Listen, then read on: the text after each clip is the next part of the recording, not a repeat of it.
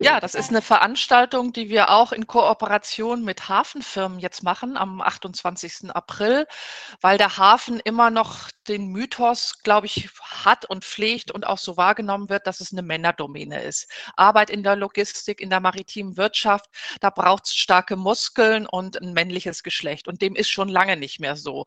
Nicht nur Carola Zehle, die als Hafenlöwin ja Berühmtheit erlangt hat, hier eine Umschlagsunternehmen über lange Jahre erfolgreich geleitet hat, sondern in ganz, ganz vielen Bereichen in der maritimen Branche sind Frauen schon seit langem tätig. Britta's Hafen Podcast. Interviews aus dem Hamburger Hafen von Britta Müller. Moin und hallo aus Hamburg. Herzlich willkommen zur heutigen Folge Nummer 28 in Britta's Hafen Podcast. Ich bin schon sehr gespannt und freue mich riesig auf das heutige Interview. Wer sich für Hafengeschichte und das Hafenmuseum interessiert, kennt sie auf jeden Fall. Sie ist Schweizerin und ich denke, wir als Hamburger können so glücklich darüber sein, dass wir eine so engagierte Frau in unserer Stadt haben. Sie hat immer total coole Ideen und jetzt begrüße ich ganz herzlich Frau Ursula Riechenberger, die Leiterin des Projekts für das Deutsche Hafenmuseum. Hallo und moin, Frau Riechenberger. Schönen guten Morgen. Ich freue mich so, dass Sie da sind. Vielen, vielen Dank für die Zeit, die Sie sich genommen haben. Darf ich Sie bitten, sich einmal selbst vorzustellen?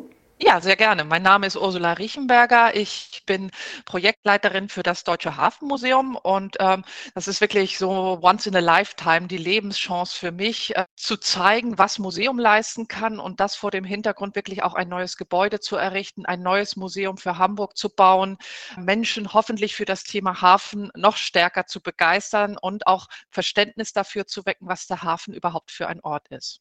Ich habe mir im Vorhinein überlegt, seit wann ich eigentlich Ursula Riechenberger in der Presse gesehen habe oder überhaupt auf sie aufmerksam geworden bin. Und bin zurückgegangen bis 2015.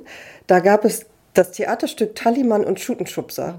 Da ist man mit der Barkasse ins Hafenmuseum zu den 50er-Schuppen gefahren und hat einen Kaffeesack mit an Bord gehabt. Und dann gab es da ein Theaterstücken mit Hafensenioren und das hat mich schon damals total beeindruckt und das war, glaube ich, Ihre Idee, richtig?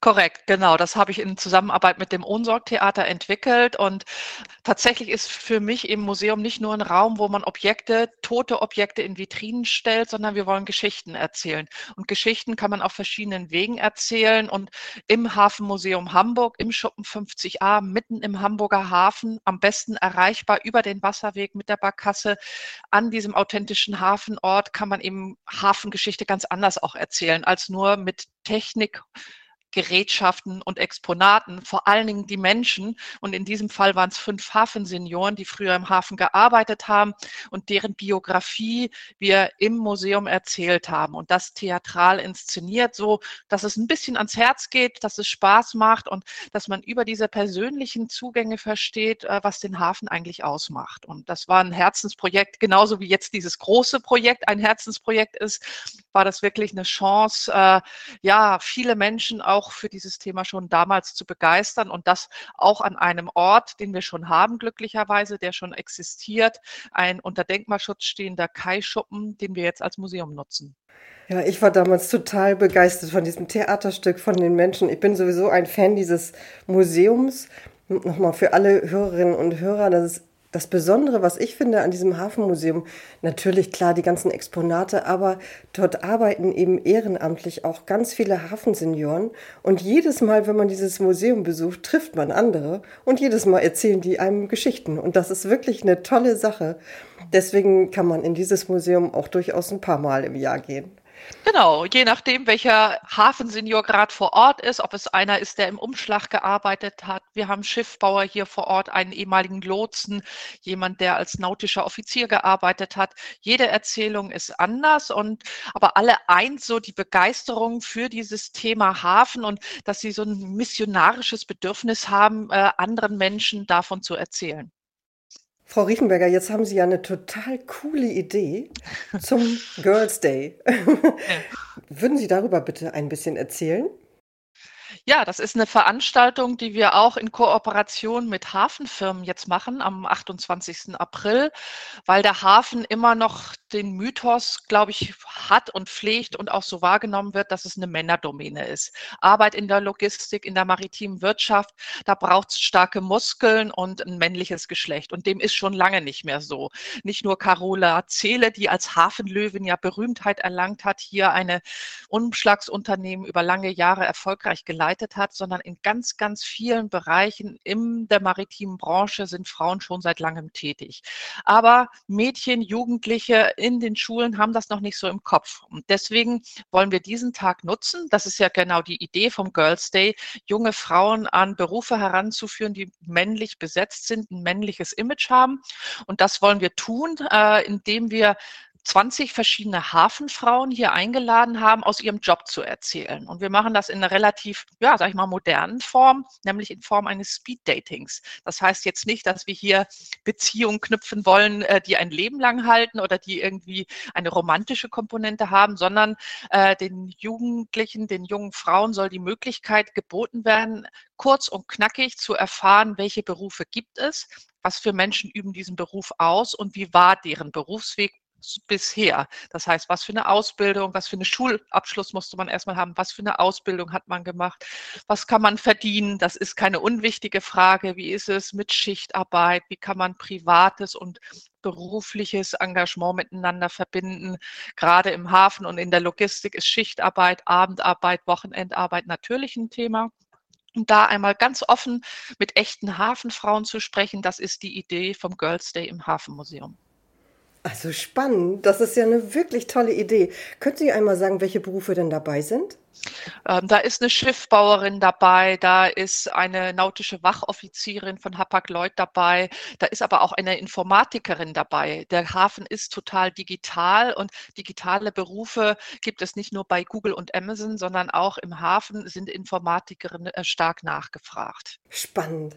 Wie kann man sich denn da anmelden, wenn man jetzt ein junges Girl ist und gern an diesem Speed-Dating teilnehmen möchte? Äh, Anmeldung ist online möglich. Äh, wir haben insgesamt 70 Plätze. Das heißt, wir machen es tatsächlich nach Voranmeldung und sowohl über die Website vom Girls Day allgemein als auch über die Website vom Hafenmuseum findet man dann den Link. Frauenpower im Hafen ist der Titel. Wenn man den auch noch eingibt, findet man sofort. Aber auch Hafen, Hamburg, äh, Frauen, diese Suchbegriffe reichen, dann kommt man sofort auf den Girls Day im Hafenmuseum. Wunderbar. Packe ich natürlich auch in die Show Notes.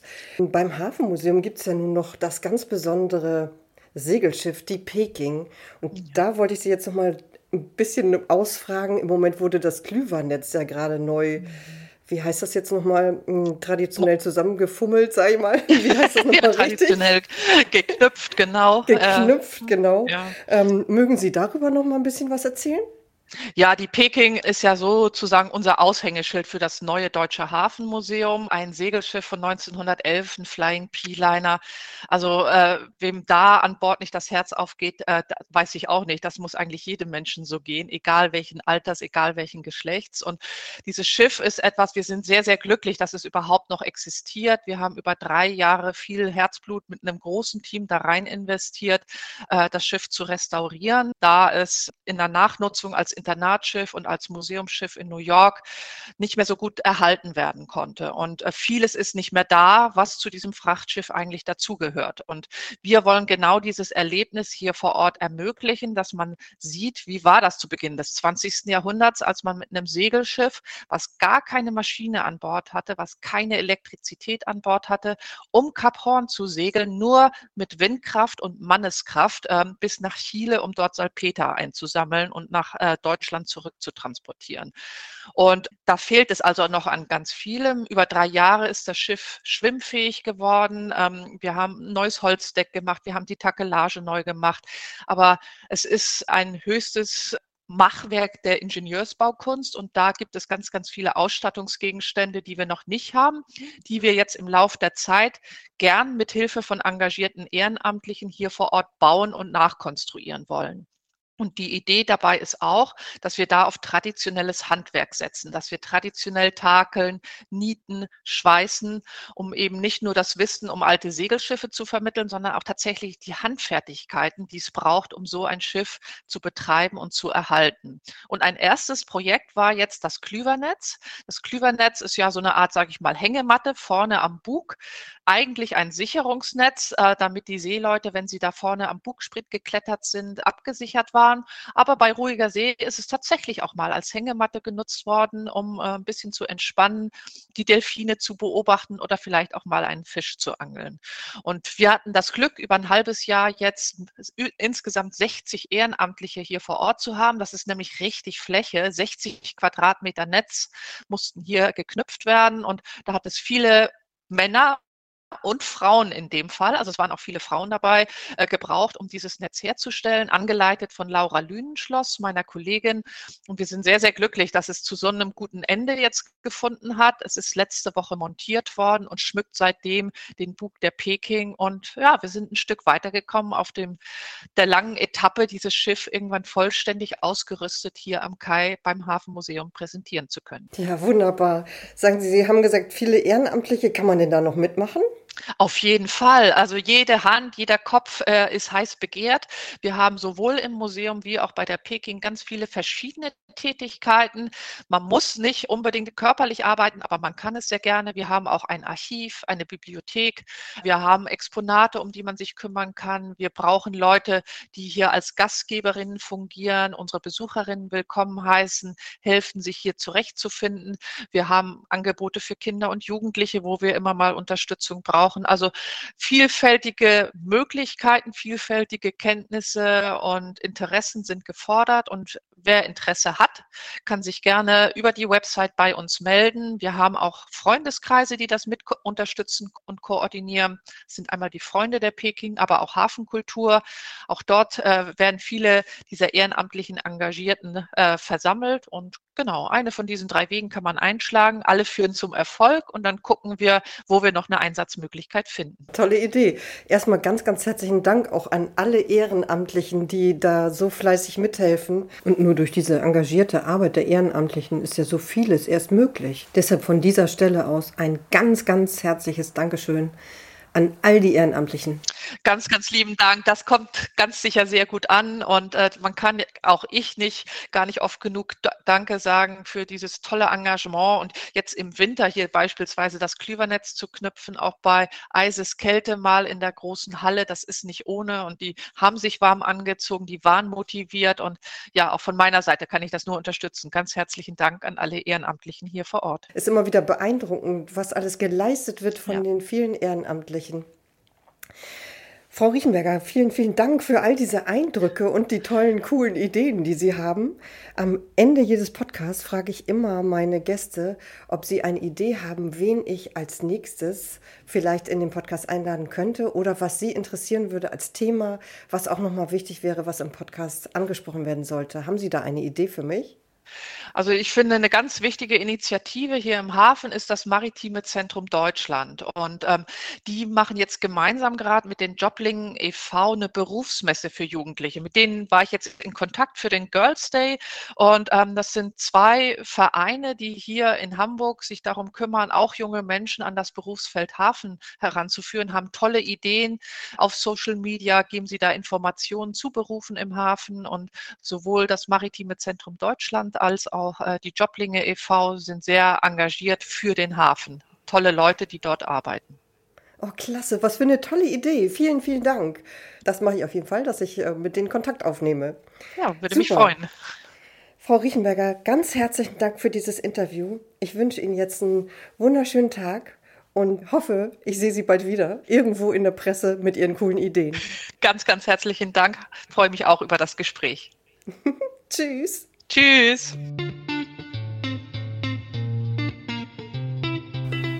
Das war das Interview mit Ursula Riechenberger, der Projektleiterin für das Deutsche Hafenmuseum. Der Link zur Internetseite, auf der man Infos über das Projekt Deutsches Hafenmuseum, das tolle Segelschiff die Peking und den Standort Schuppen 50a findet, ist natürlich in den Folgenotizen. Die Öffnungszeiten des Museums ist Montag 10 bis 17 Uhr, Mittwoch bis Freitag auch 10 bis 17 Uhr und Samstag und Sonntag 10 bis 18 Uhr. Am Wochenende gibt es viele Veranstaltungen. Wie kommt man zum Hafenmuseum? Man kann mit der Barkasse fahren.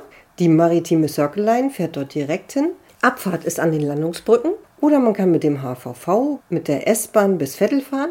Gerade wo es ja ab Juni auch das Monatsticket für 9 Euro gibt und dann ein Stückchen zu Fuß, dann ist man schon im Hafenmuseum. Vielen Dank fürs Zuhören. Die nächste Folge ist schon fast fertig. Da geht es um Binnenschifffahrt. Ich freue mich. Bis in zwei Wochen. Tschüss.